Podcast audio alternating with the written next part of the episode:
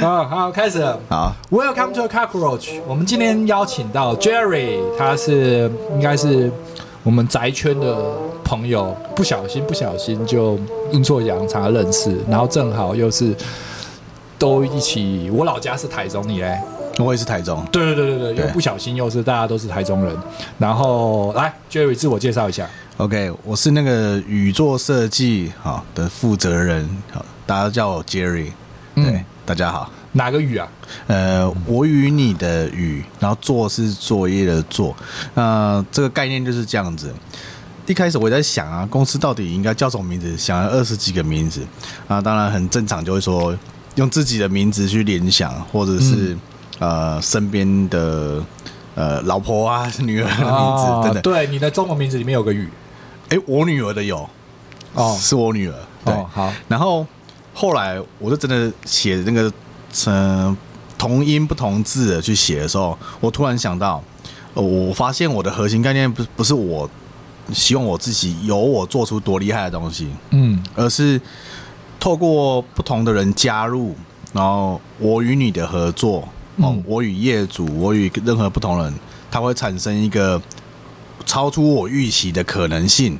那这就是我公司的核心精神，所以我就是用宇作设计的的概念是这样子。那做当然就是大家一起做的意思，对。哦，就是一个一起合作的概念，是的，是不是？是的，了解了。所以我们今天要聊什么？今天室内设计，可以，可以室内设计。怎么走上这一途的？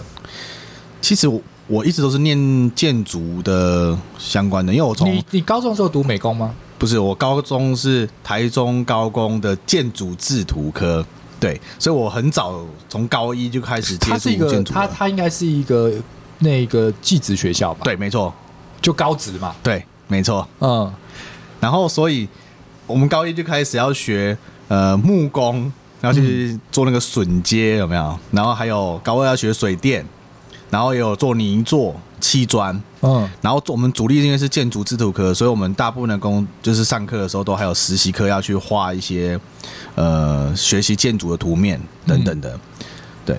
然后当然后来毕业之后就到台北科技大学，那就是以前台北工专中校中校东路那间。当初国中的时候怎么会想要这样这样子的学校？因为这很明显的是一种现象，还是你爸就你就去做工啦？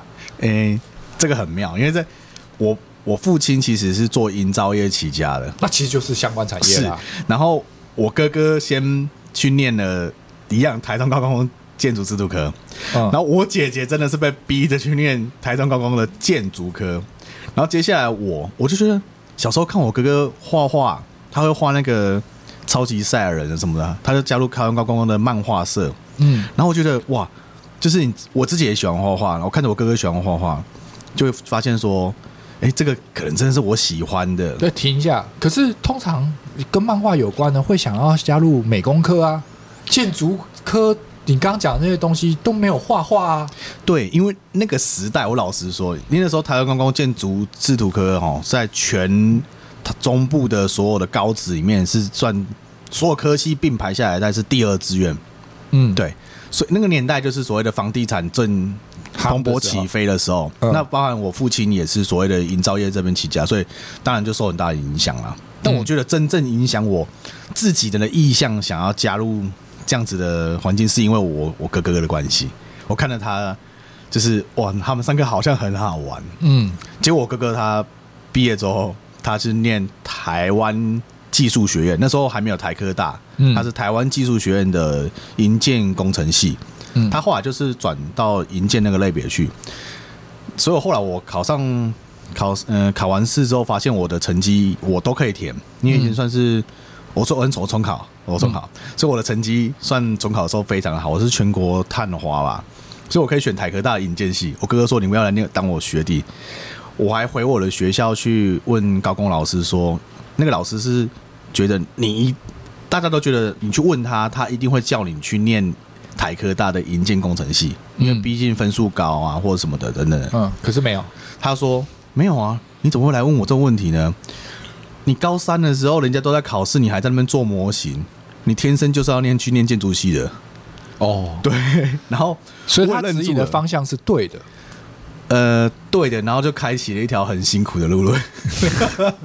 嗯，对，所以哦，所以你读了建筑系，后来对，但那后来你姐跟你哥现在还在这个产业吗？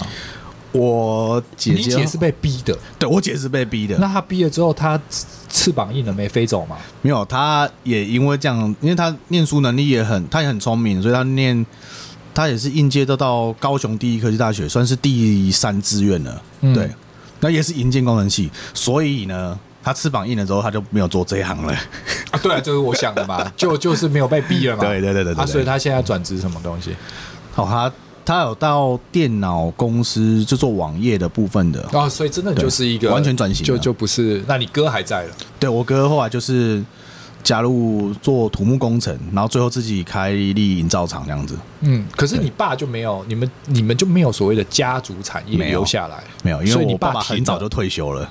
哦，所以他只是逼小孩做这个东西而已，也不是逼，因为他自己，我父亲他也不是真的一开始就是做营造，他本来是空军的的士官，是做 F 一零四战斗机跟 F 一战斗机的维修。嗯，对。然后，但是那个年代嘛，你从军人这个出来之后，你要到社会上适应的时候，他就是很蛮 tough 的，他就觉得说他做什么都可以。嗯，然后。可能也有一些亲戚引介到他到营造厂上班吧，所以那个时候你父亲应该有赚一笔吧？如果跟着蒋经国那个十大建设那个时代起来的话，那就没有。他是做民间的盖大楼等等的营造，所以跟那个公共工程没有关系。哦，对。可是那个时代无论如何啦，你只要做营造相关的，都赚钱了，就龙头产业嘛。对啊。跟现在一样，是现在也接近了啦。对啦，对啊，对啊，嗯嗯，因为疫情的关系，所以营造变成龙头产业。是的，是的。嗯，OK，那所以大学毕业之后呢，建筑跟室内设计还是有一个落差哦。这个就也算是一个路程啊，因为嗯，呃、建筑总是比较大的梦想吧。就是我小时候也会有一个想要成为。就那个时代，就是我们应该差不多年纪吧。就是那个时代，应该不会有人想说我要成为室内设计师，那是一个很很喜，就是没有这个，应该是还没有这个 category。对，没错吧？对，对你一定会想说我要盖房子就是建筑师啊。对，哪有什么室内设计师这种东西？然后是，对，你知道我意思吧？懂。对啊，那后来为什么？嗯、呃，这这两两个关键点哦。第一个是后来我大学毕业，诶，还没毕业之前，我推甄就上东海。的建筑研究所哦，它有分 A、B、C 三组，然后 C 组是本来就是相关科系，然后再、嗯、再继续深造的。那我们 B 组是非本科系来深造的。嗯、那我是 C 组。那其实我在大学毕业之前就开始有陆陆续续打工，或者是帮老师做事。然后其实我接触到很多房地产的类别的东西。然后其中还有一个学长他是做室内设计的，然后我就看，哎，其实。我突然发现有两个点，第一个是建筑哈，如果说房地产的话，你可能大部分的人生都要花在计算法规，然后应对跟政府承办之间的这个交流，其实是一个非常辛苦的过程。哇，那其实哇，那其实很幸运呢，在这么早期你就发现了这个事实，而不是你那个一头洗下去的时候才知道啊，看那个建筑产业根本就不是在。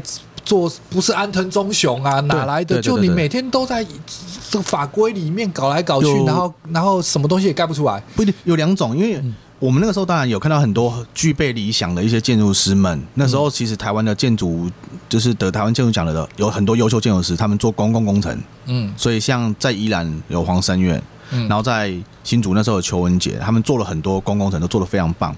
但那那我就是很快的意识到说，OK，建筑真的是一个要。很多不同的人去聚集的共同、嗯，它是一个共同创作了。它圆圆觉得都不是一个一枝独秀的东西嘛。然后另外一方面，我又接触到室内设计之后，我发现说，我真的对人的尺度摸得到的材料，或是那个颜色的色感，或是那个 detail 比较感兴趣。对我，我觉得那个是我能掌握，而且我觉得那个充满了魅力。这样子，我我可能真的可能跟跟我小时候喜欢玩玩具有关系。啊，就跟宅有关嘛，做模型嘛，对，对没错没错，对啊，我连去北科大教书，那个连学生都会跟我说，就是我教他们画某些东西的线条，根本是从钢弹来的。我说对对对对，你记得要去看独角兽钢弹。哦，就是这个感觉，对哦。嗯，所以在大学的时候，你就那个就毅然决然的就选择试色这个部分。我是到研究所毕业之后，嗯、呃，刚毕业的时候，因为说还在念的时候，我就有帮一些做室内设计的学长去帮忙打工。那所以其实你这一路走来，就是在这个学术领域里面，其实一直都没有停下来过，其实就是一直顺遂的，一直念念念念到研究所之后才出社会。对，没错。嗯，可是中间就是有去。各种不同的事务所去攻读打工，然后就是看到业界的常态，嗯，所以我是应该说很早就进去到。你看，我让我想，我第一次那个重考那一年，我是还没考上，呃，应该说还没放榜，我就在工地当出工，嗯，所以我去在工地做营造的出工，去打扫啊，每天弄脏兮兮这样子，这是第一种。然后接下来到毕业之后，有到事务所去做模型，帮建筑师的学长啊把那个模型做出来，嗯，然后接下来可能。有帮老师画一些房地产的调整那个平面的类型，我就开始发现了一个房子哈，我们在卖那个房子哦，几平几平，然后它房子里面在挤房的时候，你要怎么去挤它的厕所？哎，我发现这个几何之间关系的一直不断的调动，其实我很有兴趣。现在在玩七巧板那样子，我发现那个我我产生我处理这个事情的效率蛮高的。嗯，对，就是在一个有限的条件里面，然后。的那个游戏规则反而会是好玩的，多过于给你一个空地，然后无限想象。因为建筑物是比较属于这类型嘛。其实没有，也也没有，但是但是就发挥的空间是比较大的。对，因为你还要有阳光、有坐向，然后有隔壁建筑，就是就不一样的形、不一样的的的模式啦。但但设计比较属于一个，就是你就被圈在这个格子里面。嗯，算是吧。然后应该说它条件会比较明确，所以你的课题是很容易抓得到的。嗯，所以你对，就是这这种游戏规则，你是就是就那个水温是你喜欢的，是的，是的。嗯，然后到出社，应该说我东海刚毕业之后，我就选择了台中一间很很厉害的事务所，就是我前前前前前老板，就是陈少正涛这边，真工真工设计。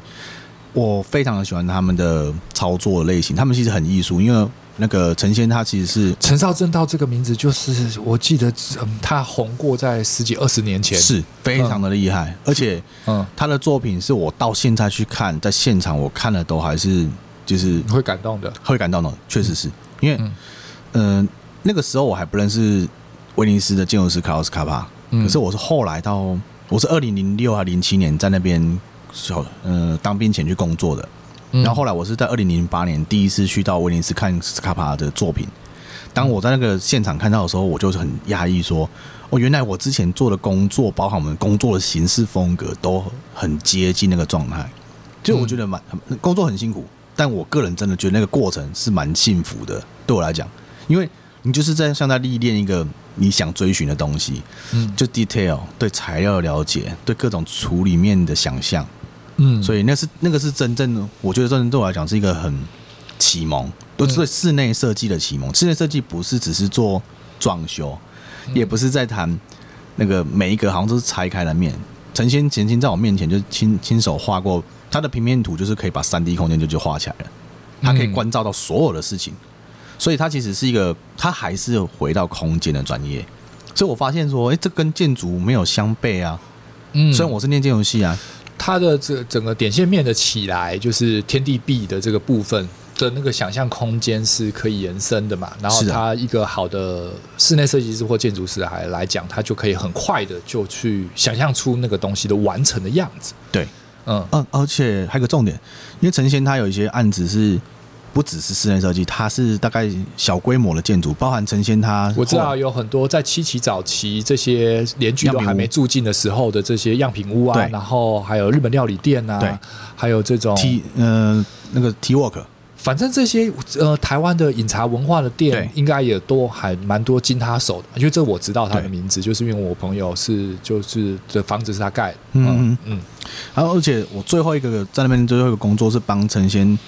他的他后来在那个苗栗的家嗯，对，那个家的呃模型啊，还有图面是我开始帮忙画，那个那个是个很棒的过程，因为那个是那个设计师自己的家这件事情，嗯，你懂我意思吗？所以应该就是一个，也不能叫做预算无上限，就是一个我自己的家，然后我一定是把我最喜欢、最好的创意丢进来，是这样吗？相反，我觉得其实陈先很清楚，他他还在走极简，没有没有没有，那那个是一个很很复杂的情绪，我觉得，因为其实我觉得有一天你要做自己的家，你会有一模一样的问题，像什么？你你你，你还是会面对预算问题，不可能没有预算问题啊。嗯，然后接下来，你真的确定你要什么吗？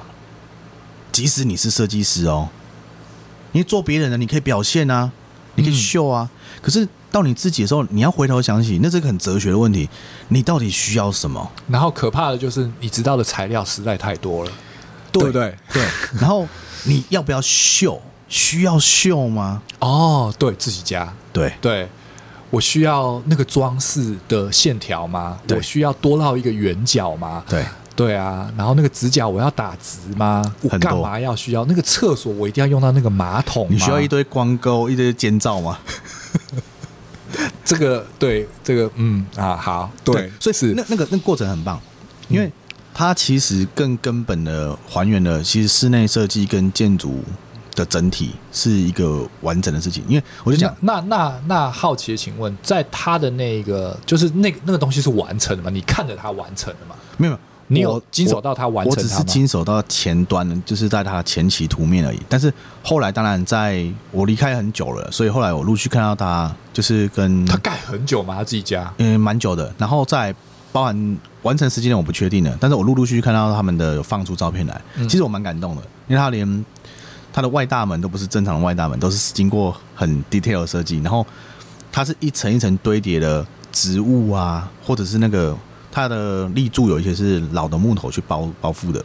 那其实它还是发挥了它的美感吧？我们一定我我们不知道它有没有要 show off，但是但是以刚刚你的说法，它其实还是做了一些什么？对，嗯。可是那个最棒的点就是它包含它的房子旁边是有一个院子的。嗯，所以图上你是看不到那个东西之后会有多么的有魅力这件事情。可是它盖完之后，我看到他们这个官方出来照片的时候，我是蛮感动的。嗯，就那个房子不是只是那个孤单的房子，那个室内的表达也不是只是室内而已。嗯，它最后我觉得蛮体现的呈现整个它的人文哲学。对，嗯，其实这个第一段呢，其实其实这个议题是我非常感兴趣的，就是。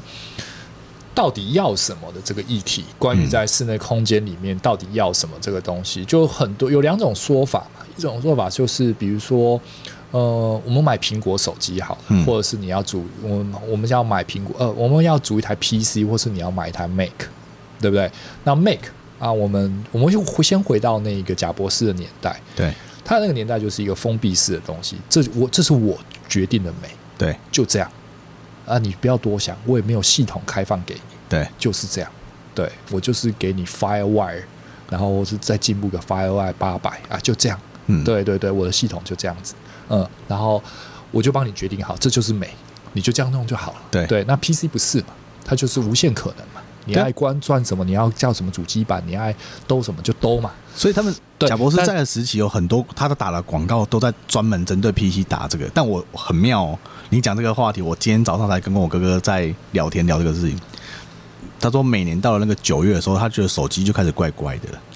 对，那么很多苹果迷都讲这件事情啊。这这个岔开了，等下听众会听听不懂我们在讲什么。我们要先回去一下。我讲出这个，我讲出这个东西，只是去去引导。贾伯斯给我们的是一个。就是美，然后，但是以我接触这么多人来说，很多很多人会找室内设计的时候的时候的那些业主，其实不知道自己在干嘛的。他们会觉得，设计设计师会给他一个他期待的美或他期待好的空间，对，是不是无限的期待？无限的期待。但同时间，这些人可能会看过什么住宅改造王或日本的这些节目，就产生了很多的问题跟疑问。是的，因为室内设计师。不会像日本改造王这么的体贴，还去量你膝盖的长度，然后你妈妈要坐轮椅进来之后，然后从什么位置站起来，哪个地方有扶手？对，哦，我觉得不是哎、欸，我觉得真的相反哎、欸。嗯，呃，我自己心里哦，可能是因为我小时候在看那个，不知道是 MTV 台还是哪一台，嗯，他就有介绍过美国东岸跟西岸的一些室内，他说他是设计师，他没有写什么室内还是什么，应该是，但他重点的那个节目要介绍室内设计。嗯，那我看那个室内设计师的时候，我就是我我很早就看到，但是我后来才回想起当时看到那个节目，我我就发现那可能是我要的。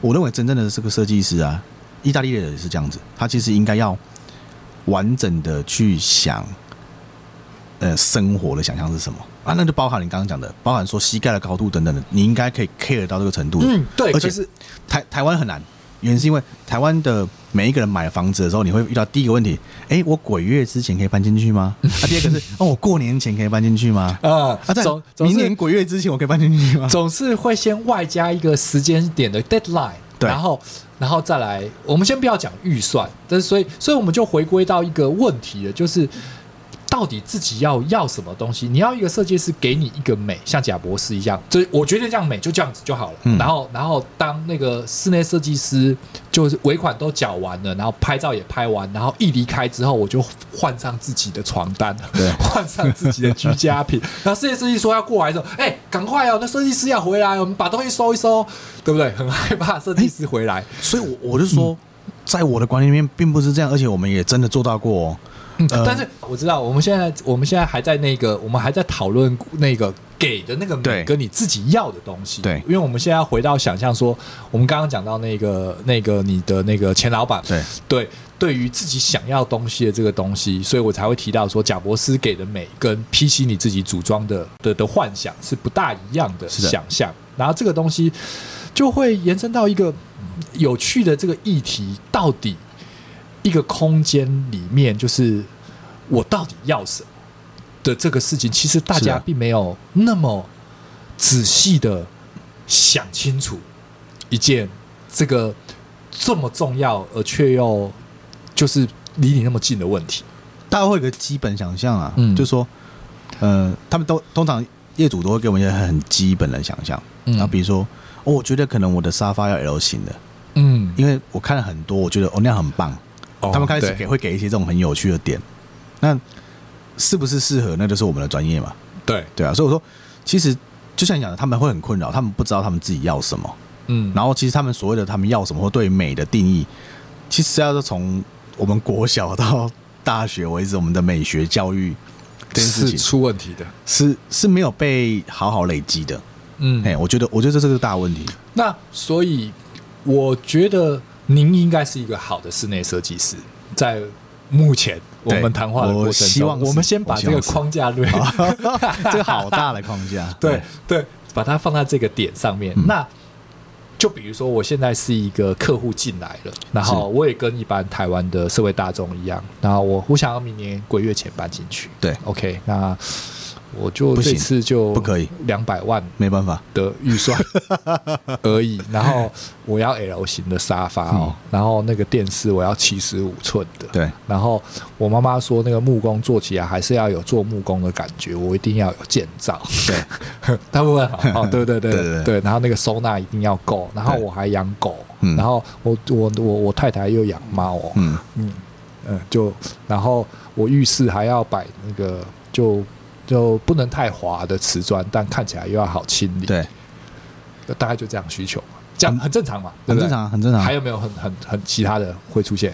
有啊，有有，包括有的会对风格有设定的啊。哦，对对对，最后我还要请我风水师来评断一下。哦，有，都遇过，都遇过。好，那从这样子的底开始之后，我们不能说怎么教育客户，你怎么引导客户到最后那个东西是属于他的？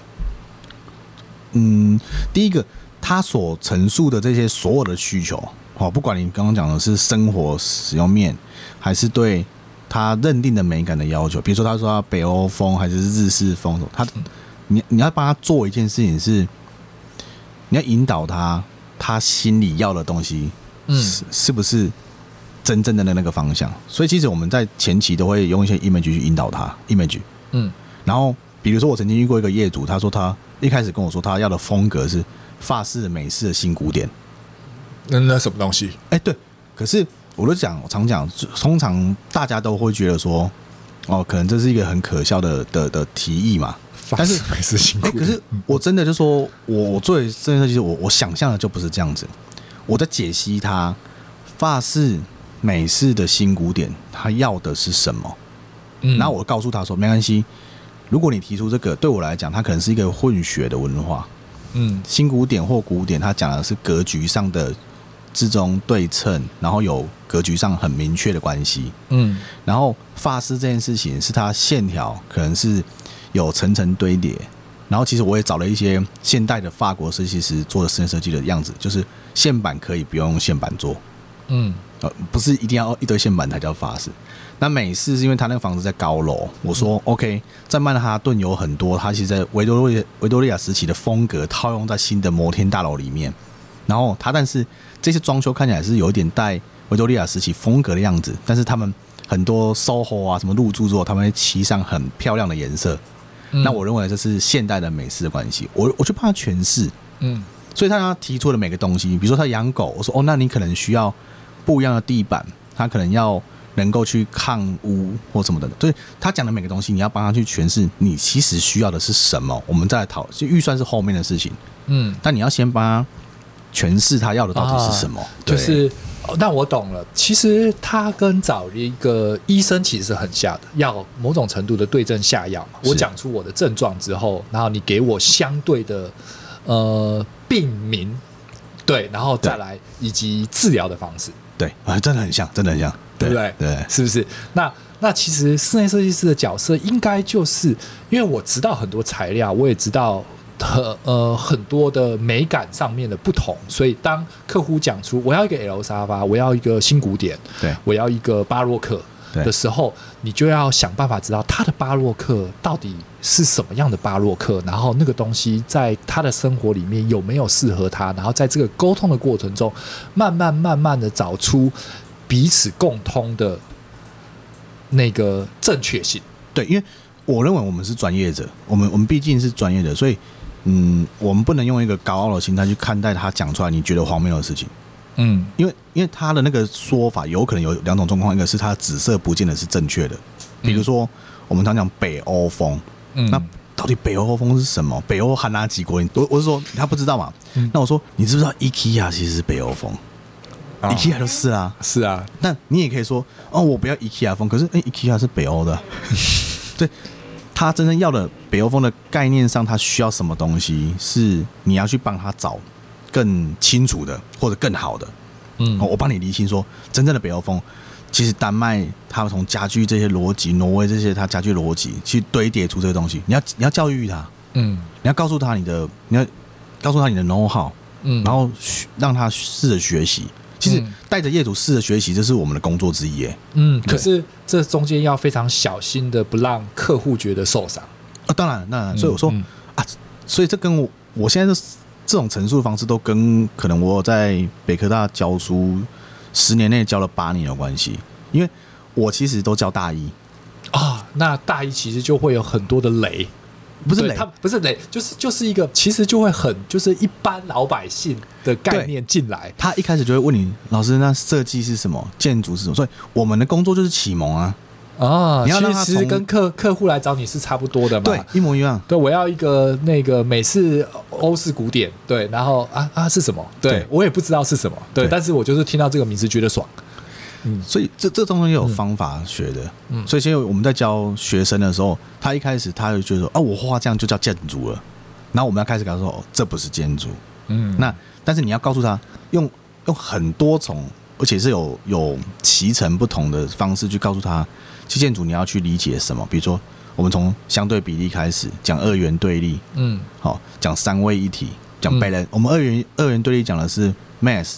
好，proportion，嗯，然后三位一体讲的是 balance，嗯，然后再来讲四季，讲的是一个循环渐变的秩序，嗯，接下来讲五行，它的相应、相生、相克的关系。我们经历一个有方法的过程，在教他们说，哦，他们都他们会很困惑啊，就说，他为什么我来念建筑系要做这些东西？这在做什么？搞什么东西？可是慢慢到大二、大三、大四的时候，他们发现这每一步都是重要的，嗯，它其实是根本，就是说。所以你看，刚刚讲北欧风好了，你还是要告诉他北欧风是什么？然后其实你要先注意哦，他们可能在颜色上重视什么，或在家具上的选配是什么，嗯，质地上或是光感是什么？对啊，那个极简，你要帮你要帮他拆解，对它那个简化到底是什么？那个犀利感到底是从哪里来的？对对对对对，对，而不是对啊，因为 IKEA 其实带了北欧风，但是它带又又带了一个嗯平民风在里面。对啊，对啊，不是吗？它就是一个大家都用得起，然后大家又能够理又能够用上的，而不是那么纯粹的。哦，所以所以 IKEA 是被转化过的。是啊，它就是一个被消化过，所以我我用形容就是一个平民风的北欧风。是。嗯，好，我们先休息一下下，等一下再回来。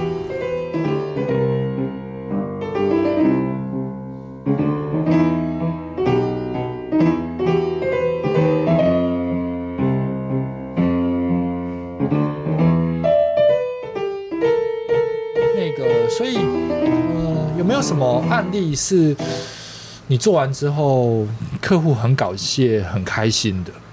有，一定有。我相信一定有了，但是什么样的一个状况？是是是你满足他的什么，然后他会由衷像拥抱你的感谢。其实很多案子都会有这种状态，因为可能跟我做设计的关系的方法有关系。因为我真的蛮会去倾听他们要什么的，所以最后他们的所谓他们要了什么，会被我诠释，经过我的专业去诠释成他们心里想要的样子。所以哦，那我就觉得那就是跟所谓的 Google 演算大神是一样的喽。这些数位 digital trademark 对会捞出你心中真正的渴望，因为它不断不断的建立起你平常滑脸书消费的行为，然后最后引申出的那个商品一跳出来，哎，这不就是我想要买的东西吗？对啊，对啊，对啊，你自己都不知道的东西，他比你了解。对，没错，没错，是不是这样？我觉得是我的特质，所以嗯。跟我的公司有关系啊，就是我讲的宇宙这件事情，我讲的是不是只有我的厂商，我的厂商很多是变成伙伴，但对我来讲，做设计的核心应该是你要跟业主也变成他也是设计师的一部分。这案子不是我一个人设计出来的，一定是因为他的需求、他的想法，嗯，然后包含你看到他出这么多的预算，像我很多案子，业主一开始想象他预算不够，他就会觉得说，哦，我。硬装多少钱？之后我家具可能就买什么便宜的或复刻的。嗯，可是我因为我对家具品牌的了解真的够多，所以他可以买到不用复刻，可是却又高质感的东西，有品牌而且是 CP 值很高的东西，而且是跟空间是连接在一起，他会觉得非他不可这样子。嗯，那我我其实花很多力气去做这件事情，包含在三 D，我在建构的时候是真的把。未来真的要放的家具放进去的，很多人都是三 D 示意图，所以家具都是放呃电脑里面有的板啊，对对对对，但是我没有，我都到原厂去找，然后真的把材质调到几乎跟未来。真的会落实的状况是一模一样的状态，我很要求、嗯、就是那个砖、那个壁纸、那个灯具、那个家具，对，然后室内空间会出现的那个东西，其实在现实环境之中是真的找得到，然后买得到、买得起，然后是适合那个客人的，而不是真的去画了一个天马行空的三 D 意识图，然后之后啊，你之后你想要摆佛桌进来啊，你家的事，对啊，所以我真的甚至有一个案子，你讲的很好，因为。其中一个案子是业主说他有拜关公，嗯，然后他家现在的样子，我请他拍给我，我连神像都帮他合进去了，嗯，就真的最后那个神就会在那边，所以他他请我做设计的时候是有把回过的，嗯，所以我也很尊重那个神明，说哦谢谢你选择我说我真的在做三 D 的时候就把东把神明都放，他是神明桌也一起进去了，对，而不是他就是一个设计里面的一个毒瘤。对，没错，应该要你要正面的去迎战嘛。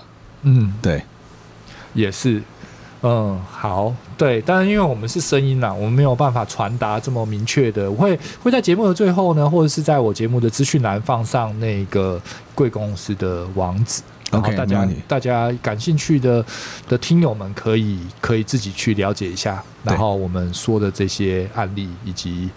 呃，实际产生的图片，那那还是有很多我们就是外在对于那个，也不能说外行人，就一般社会大众对于室内设计师的一些嗯不好的想象。对，我们我们。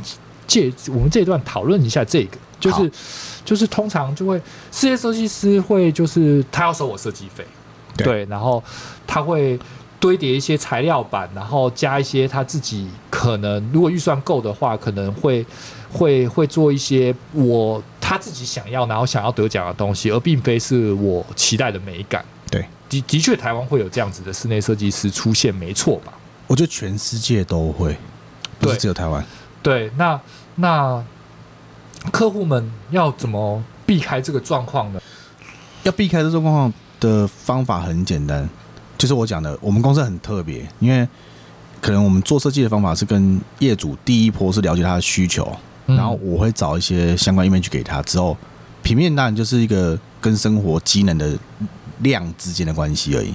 嗯，但接下来我会花很大的力气去建构真实的三 D。我通常在做三 D 的时候，是连即使是住家安哦，就一般的住家，比如说你在九楼什么的，我会一一到现场去拍那个阳台，出去看到外景，即使外面很丑，嗯，我都会把它合进去，因为我要告诉业主说，对，就长这样子，所以你之后的窗纱再加上窗帘，外面看到还是那样子。嗯，你不要有想象，你不要有错误的幻想。之后，你外面就是那个夏威夷海岸，然后然后肯定的夕阳，你外面就是家乐福。对，那还不错啊，就是离家近嘛。对，所以我我觉得这是很重要的过程，就是我我堆叠的东西，如果是我置入了我自己个人想要的东西的话，嗯，那那他现在就可以发现，所以他不要，他可以马上讲啊。哦，对我我我尊尊重中他们说哦，哦，那这样的确是一个很方便的，就是我现在给你看到的东西，就是我会放进来的东西。是的，啊、你不要那个曲线，你不要那个家具，你不要那盏灯，那、啊、你现在就明讲，没错，你不要做出来之后才跟我说，哎、欸，这没我没有说我要这个哦，我签约的时候我没有说我要这个哦，对。而且现在还有一个很重要的观念要改变，因为以前的室内设计师很多都是做完硬装的设计之后就讲了，我讲的三 D 它都是画参考用，所以它家具软装。呃，包含说灯具，就比如吊灯什么，他都画假的，或者说画参考的替代品。嗯，所以真的要找的时候就出现问题了。对，因为其实很多好的进口的品牌，它其实都要六个月之前就要定。嗯，你到完工的时候，它才会在现场出现。嗯，所以这东西你，我认为这是我们的责任呐。我我们只要。提前去厘清这件事情，也你就一定可以在你装潢完的时候拿到那个东西嘛，而不就你要装潢的时候，就是鬼月已经要到了，结果你再跟我说啊，那个灯要三个月后才到哦。对，对啊，这种这么就你要找一个替代品也不是，然后换一个东西又跟其他的风格不合，我觉得没没有人可以做到一百一百分。但是我说，像我自己，我老实讲，比如说像床床，我们可能就是没有涉猎这么多，所以最近有个案子啊，我就是。后来三 D 阶段的画的床就很简单，因为我可能这部分 source 没有那么多，或者说通常预算不够的时候，你不可能去找进口品牌的床这么好的。但最后是变成反过来，真的就在最后的时候，我带着他一直去看去找，找到对的东西。可是三 D 当初就没有出现，嗯，会有可能还是有很多东西会 loss 掉了，难免。但照你这种说法来说，其实这个室内设计的这个费用是足够 cover。你还带着客户去选床，然后帮他做完了这么多他可能隐性看不到的功课吗？嗯，这两个部分，因为大部分的台湾人最主要的弊病就是，就觉得啊，你都工程上已经赚我钱了，你室内设计就应该要用送的哦。这在我这边，尤其在中南部最多这个东西，室内设计是包送的，不是要付钱的，没错吧？没。这个从我们小时候就听说，传说是这样子。嗯，但可能因为第一个我待的公司就已经是台中数一数二的，数一数二的，所以你一直没有遇到这个问题。然后第二个，我后来待过短时间建筑师五个月之后，后来要到十一设计，也是算中部发展，但是到北部做超大的公司。那、最后因为我想说跟建筑接轨，又到李天朵建筑师事务所的室内去当 key man。嗯，那你看我待的经历都是算。很 top 的事务所，所以我们建构的关系是，你要人家找你的时候，就是没有刚刚你说的那种想象，就是你的本事到底到哪里啊？那就可能就不能这样讲，你就运气好啊，然后你的一直以来的资历都是 top 的，当然没有遇到这种人家乡下土土土根是你的设计师所面对的问题呀、啊。对，因为没有，我觉得相反，因为我经历了这么多，我也常跟业主讲，我的设计费从来都不贵，原因是因为我经历这些痛苦是很惊人的。嗯，怎么说？正常人是没办法承受的。对，就刚刚听起来是一种乐喜悦的事情，哪来的痛苦？哎、欸，你的身体的体力也好，或者是那个意志力的坚持也好，其实，在这些 tough 的公司里面，我想啊、哦，其实我们做每一个案子之后，你最后还是会得到那个去 cover cover 掉你的那个中间，不可能没有痛苦的，不可能。我相信很痛苦啊，对，其实但是但是这个痛苦不是一个。一般我想要找你的客户能够想象的东西啊，我干嘛去理解室内设计师他到底在经过几个公司去待过几个大公司，他前面遇到老板的压榨，还是室内设还是半夜还在画图的痛苦？没有，我没法想象。他不用想象这件事情，但是他可以从我过去累积的案子就看得到。其实讲真的啦，我的资历跟做过的作品一秀出来的一瞬间，嗯。他就会觉得说，我今天找你讲话个十分钟，如果要是我没给你钱，不好意思。十分钟倒是不会啦，对，但是差不多这个意思嘛，就等于说，就是等于说。呃，一般人对于，因为我们现在看了很多美国的节目嘛，欧洲的节目嘛，所以我去见个心理医生或者见个律师，哦，你就会期待他会按个闹钟，然后跟你说以秒计费嘛，对，对不对？可是我们从来不会想象，我今天要去叫个进见个室内设计师，他在见我的那个当下就跟我按闹钟了嘛，对，不对？没错吧？哦，所以这个会有个很简单的方法，啊，我我尤其是我自己开公司之后啦，呃，常常会有一些朋友们，他们有一些好意，会介绍一些。案子，或者他可能有一个朋友要做设计的时候来，就是敲你们，嗯，找呃说问问看有没有机会这样子，说有没有机会合作这样子。嗯、那我很简单，第一个我会问他的坪数大小多少，嗯、第二个他心里的预期预算多少。那这都有一些很简单的可以评量的值，比如说，呃，你买房子在台北好了，那你买三十平，嗯，那。基数如果是七十万的话，就是两千万。嗯，那你三十平花两百万，对我来讲是低消，就十分之一你的总你的买房的总价，他们自己的预算会在这里，该有的啦。基本上两百万就是一个基础。那以台中来讲就不一样，台中的房价可能像北屯的话，嗯，大概是在三十万左右，三十几万。嗯，一平嘛。那对他买到全幢上的，比如说四十平，说一千两百万，所以他花。嗯他会想说花一百二嘛？嗯，对，但是中部就不能这样想，他可能要花到、哦、呃十五趴到二十趴，因为空间更大嘛，对，对不对？对。然后，但是装潢的费用跟那些东西是一样的，没错，没错，嗯，并没有因此减少。对啊，没错，对啊。嗯、所以，呃，这个这个，所以在我问了朋友，我他们之后说，第一个我就问这个问题，啊，他坪数多大？他预计预算多少？我就知道他是不是我们的目标客户。嗯，那如果不是的话，我通常就会婉拒了。嗯，对，一开始他就没那个预算了嘛，没错，对啊，你就不要硬想说他还可以挤出设计费，他连装潢的费用可能都已经很吃紧了。对，因为那个沟通差距会太大。嗯，对，没有必要。对啊，然后还有一个问题想，就是一个很直接可以给一般民众会想要问的问题，嗯、呃，就是会有人直接找木工师傅嘛？对，对啊，就是直接直接发包嘛，跟跟找你们，这中间的好处跟坏处到底是什么？就是我讲的啊，嗯、呃。有人会觉得不用付设计费，有的人会觉得他应该要付设计费。那这个差异就在付这个设计费，你得到什么？嗯，对，你找木工师傅是照你的意思做，你就是设计师。对，所以你可以省掉设计费用。嗯，但是所有的沟通，木工师傅能到达到哪里，其实是你都不知道，你不知道的。嗯，然后所以这个风险你承担啊。那你找设计师，设计帮你处理这些工作，他收了这笔费用，他要承担啊。嗯，所以道理很简单。对，嗯，所以。其实就是你会呃更有那个闲暇意志去想象，或者是静下心来去去去期待，或者是去理解你自己真的想要什么，而不要花在这些你要跟油漆师傅、跟水电、然后跟泥作、跟木工师傅的纠结上。可是，可是有的人他很有兴趣，你知道吗？我我最近也听到很多，就是他连材料都买好了，他只是想问你能不能找了工来贴。啊，对，我知道，像我这种啦。对，可是，可是，我觉得，我我自己的观念是觉得，你如果是一个自己对这件事情的要求很高，然后你也有你自己的看法，其实我也会鼓励他们这么做。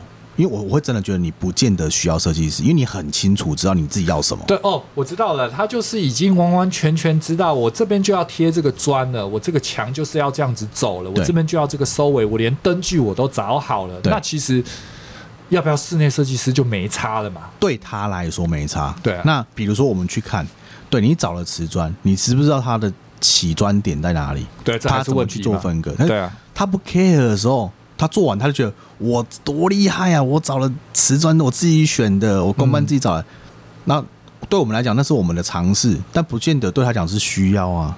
他有可能不需要这样子的美感啊。嗯、对啊，可是可是，当我自己就直接接触木室内设计这一行的时候。就是你还是会发现啊，怎么收尾，木工跟泥作怎么交错，你要走怎么怎么跟木木作师傅，就是刚刚跟各我们刚刚随便讲一下，就至少三种工班，是对，而这三种中班的连接，谁来谁不来，谁先来谁先后来，然后怎么叫到，以一个你今天一辈子只装潢一次的这些人，这些工班不会理你的，他也不会那么准时的到，所以你就必须你承担的那个东西其实是，嗯、呃。很重的，你会很快的磨掉你的意志。如果自己想要做这样子的人，其实呃，的确你可以试试看，但它不是那么简单。是啊，对你不断，你你不是说你你拥有了这些知识之后，你就可以做。这其实是一种呃，跟人沟通上的一个累积，以及如何跟这些师傅做一些正确有效的沟通，以及更更可怕的是。你也不知道你找来的人的品质是有没有办法要求的。是啊，嗯，而且他们他们如果真的这么做的时候，他会发现很多事情超出他的预期，嗯，连个浴室的玻璃都可能会装反。对对，你会觉得他们还才会开始学习到这件事情其实是有很多专业在里面的。嗯，当你当你自己 DIY 一次之后，你才会发现哦，那原来室内设计师是如此的重要。可是这又换一个方式去理解了，就很多时候。你也很对，当然，我们现在说了这个节目之后，你可能会越来越理解这样子的状况。可是很多时候的一般人，其实，在就算是找室内设计师，也是一个心里毛毛的状况，不是吗？他们知道说，哦，我好，我这一瓶一瓶，比如说有三千五百块的设计费好了，对，或是多少钱，我不管，对，但但是我到底找的那个室内师，他真的会照我的想法，他真的会帮我吗？还是他就只是赚我钱，对不对？哦，还有很多很多，就是还是会有这种隐忧嘛，因为大部分人做室内设计，就是可能就是一辈子一次两次的事情。对，嗯，所以我觉得，嗯，就是室内设计的门槛其实不高，嗯，很多甚至是你是做工程起来，你也可以说你是室内设计师。如果不，我们不讲证照的部分的话。对对啊，就是就是像一些像是比如说，我现在做木工起家来，好来来说了，好，我就可以做一个桶包嘛，对不对？因为我看多了嘛，对对不对？我不需要会美感，可是我知道怎么让这个东西完成。先不要讲我们的专业好了，很多业主都会到后来说，这个房子是我设计的，好不好？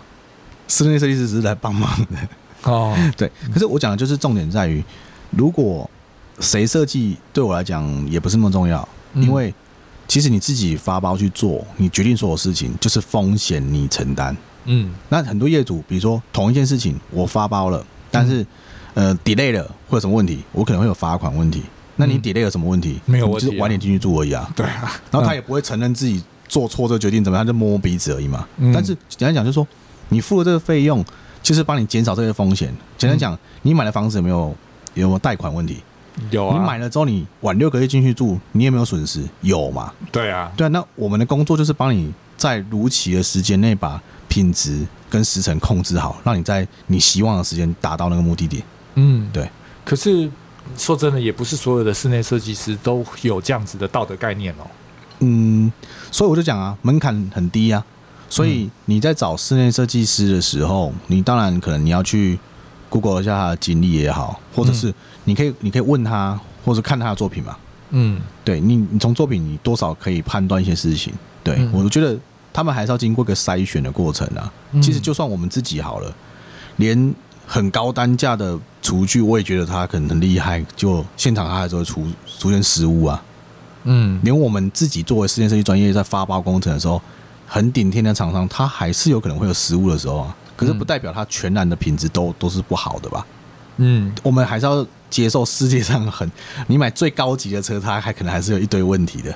相信一定是对对啊，所以我说那个撇除之后，但是你在选择汽车厂牌的时候，比如说你选，很多人讲你你一开始就要呃买欧洲车，不如现在就买欧洲车嘛。可是他讲的就是最直接平民攻顶嘛，对，最最平民的欧洲车也是欧洲车啊。嗯，但是你买车就是个很好的比喻，我们常用买车来跟业主沟通这件事情。然后你买日本车，可能它相对经济便宜，然后维修好，保养、嗯、保养低。那欧洲车你可能买的是它的质感或者是品牌形象，嗯，但是它可能维修后勤的问题就多，嗯，等等的。所以我说他们也会做功课啊，嗯，大家现在网络资讯很多，他们会上网去做功课的。嗯，我知道，我家里有一个欧洲车的品牌 Libertad 的冰箱吧？对，哦，Liber，对，Liber，对，对，它就是一个欧洲车。然后，呃，我该怎么说它呢？就是就又爱又容易受伤害。嗯，标准的欧洲车情节。对对，但它不适合台湾水土。对，嗯，那对，所以一个日系的冰箱绝对可以用个二三十年。可是你不要期待一个欧洲的冰箱可以用个二三十年在台湾。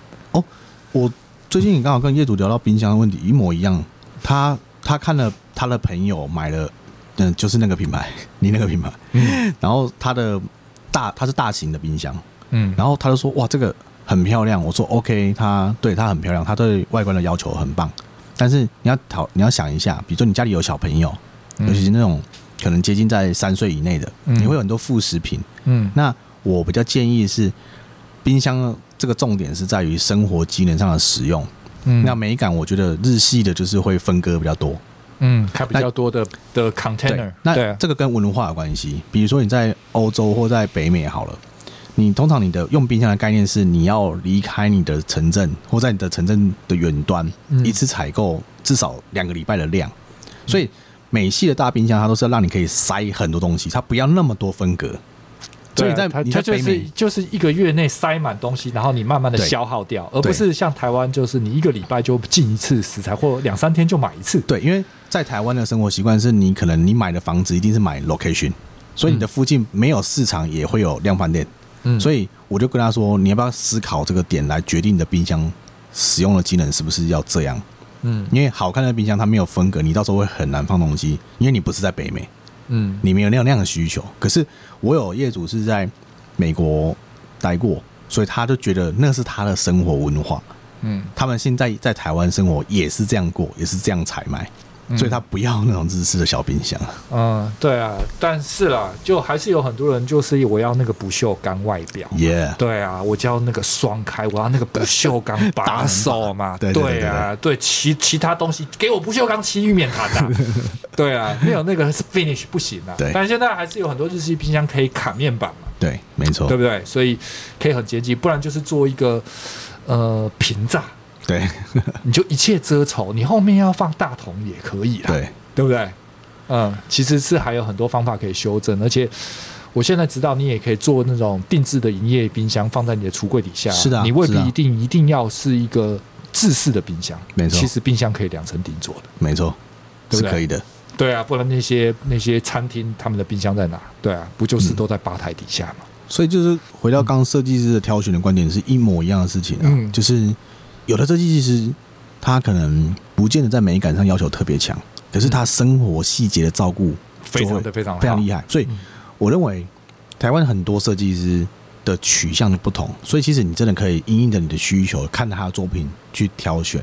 你要的设计师、嗯、哦，我知道这个感觉就有有点像是那个日本节目，他在他们日本改造王不是每次室内设计书出来说这是什么风水的什么什么什么达人，然后这个是什么光的建构收纳的达人，然后这个是一个收纳的执行者，就是他们会给他一个 title，你知道吗？他的意思就是说那个室内设计师他是专门做极简的，没错，他是专门做华丽的，他是专门做老人行动障碍的，是。对不对？就像你、嗯、就是风格一样，你买车买衣服都一样啊。你第一个要买车好了，你第一个决定你到底是要四人座还是双门的，还是你要修旅车吧？哦，对。然后，所以你要金屋藏娇，你一定就是要选一个就是哗众取宠的室内设计师嘛，对不对？不是吗？你就不是要功能嘛？对对对对，对不对？你就要去到那个家，然后有漂漂亮亮的太有漂亮的女人在那边，那一切就是美轮美奂的。对。对啊，买了三房之后说我要做成一房。对啊，对对啊，反正去就吃餐厅，我要干嘛？要冰箱，对不对？没错，没错，不是吗？嗯，所以呃，重点就是你要知道自己要干嘛。没错，嗯，但是他们就是要经过，就像你买车一样，你会去不同车厂去看。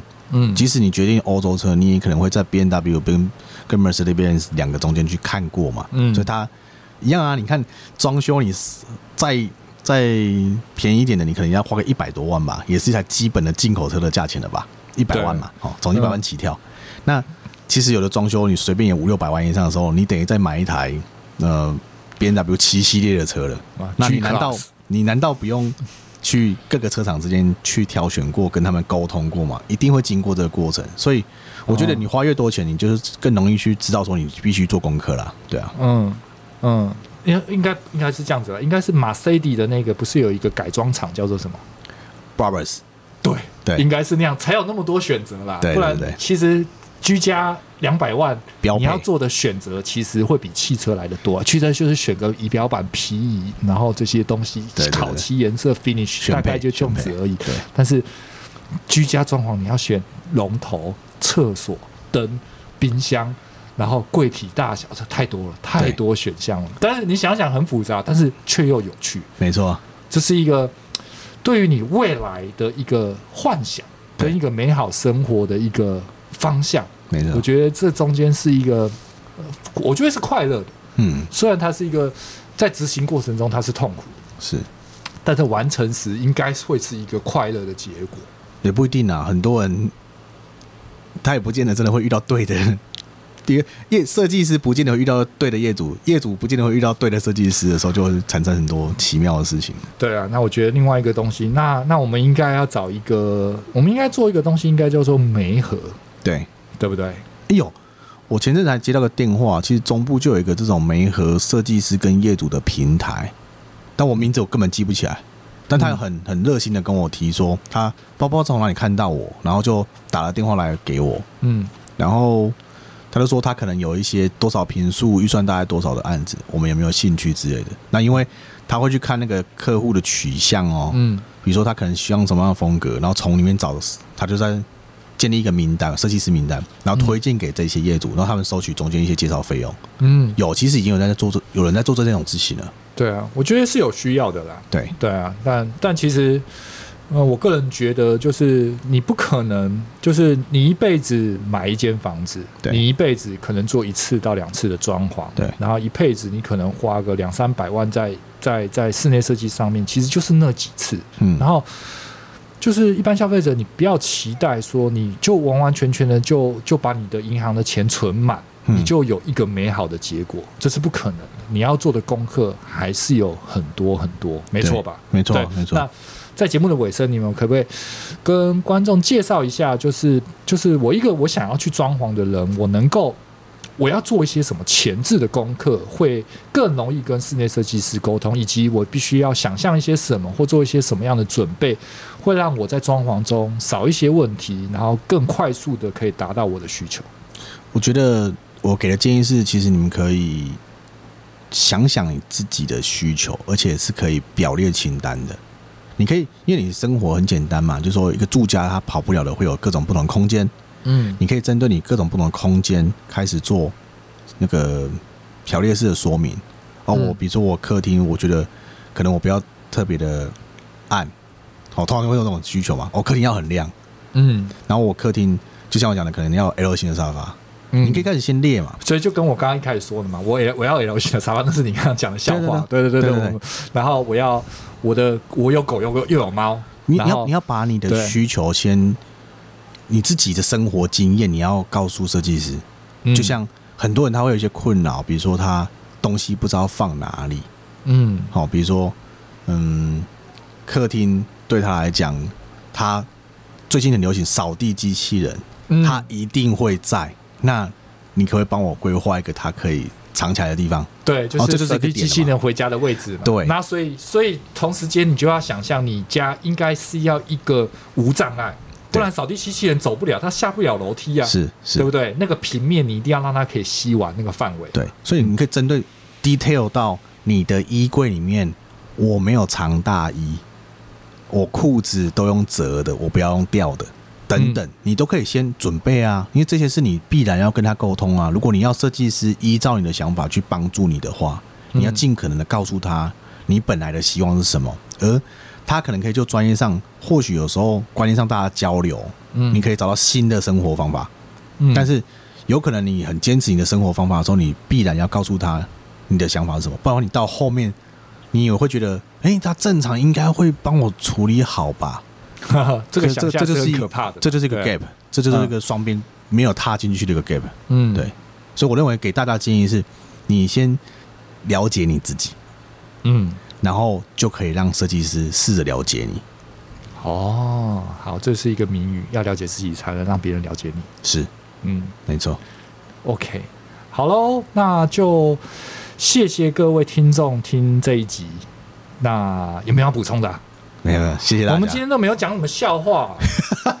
对啊，那其实我们一直很想要做一集关于那个五星物语的的推广。OK，对啊，因为我们目前在脸书上看到的，其实都只有香港人在封这个。台湾其实虽然是小众，但其实还是有一个团体。我们一直很想要推广这个没错没错这个大家心中那个那个爱。没错。嗯，今天没有跨入到宅男领域，有点可惜。对啊，感觉有点太专业了哈。对对对对对啊，忧国忧民的，呃，我们可能还有很多集可以录这样子。太好了，太好了。那我们最好是每一集每一个月来一个一集，然后哎，不要就每半季每一季来个一集，然后。录一下最近发生过什么有趣的案子啊然后然后睡了哪个业主啊？这个没发生，没办法。开开玩笑，开开玩笑，开开玩笑。嗯，然后最近又买了什么模型啊？我现在桌子上就有一个歌姬，歌姬啦。然后刚刚来的那个，那个那台红色的叫什么？那个阿基拉的金田正太郎。哈哈哈，等一下我要去摸一下。OK，好了，谢谢大家。好，谢谢大家。拜拜。